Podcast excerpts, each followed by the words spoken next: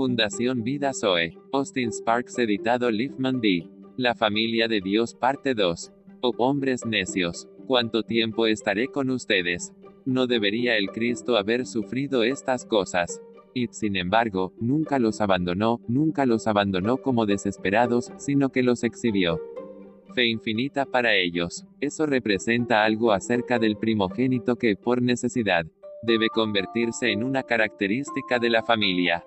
Nunca llegaremos muy lejos, como familia a menos que esto se reproduzca en nosotros, a menos que tengamos una fe infinita e implícita en el Padre con respecto a los demás.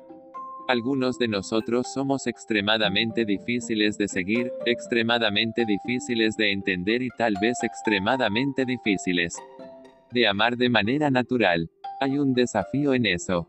Lo más fácil del mundo sería acercarnos a nosotros mismos y alejarnos de ellos. Quizás lo más difícil sea seguir adelante. Confianza perfecta y fe en que se producirá un gran cambio y que se harán enormes diferencias si solo esperamos el tiempo suficiente.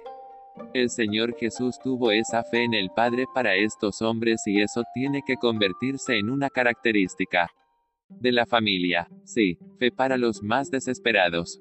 Qué poca paciencia tenemos. La naturaleza viene aquí tan a menudo, y la naturaleza toma la medida a la vez de acuerdo con la naturaleza y fija el valor y dice, bueno, nunca serán nada más que eso.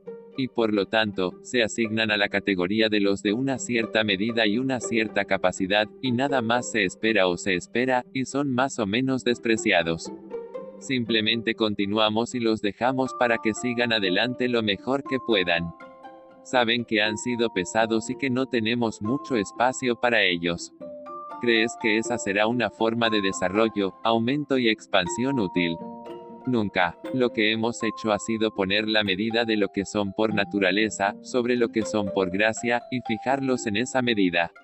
En otras palabras, no hemos permitido las posibilidades de gracia en la persona más imposible. Debemos buscar al Señor para esa gracia que cree que lo más imposible puede hacerse posible a través de la gracia. Una palabra entre paréntesis puede ser útil aquí, no estamos hablando de cargos, y responsabilidad por el trabajo y ese tipo de cosas. Si nosotros en lo que respecta a la responsabilidad oficial, tenemos que confiar en la gente, tendremos que usar la sabiduría en su medición y en qué medida se puede confiar. Pero no estamos hablando de ese lado de las cosas. Estamos hablando de las relaciones ordinarias, el compañerismo de la familia y el crecimiento y desarrollo de Cristo en las relaciones mutuas. Porque es en estas relaciones que el aumento de Cristo debe ser realizado. Hay posibilidades para el desarrollo de la vida espiritual a lo largo de la línea de comunión que no existen en el ámbito del aislamiento. La existencia de miembros aislados significa limitación en extremo la relación y el compañerismo.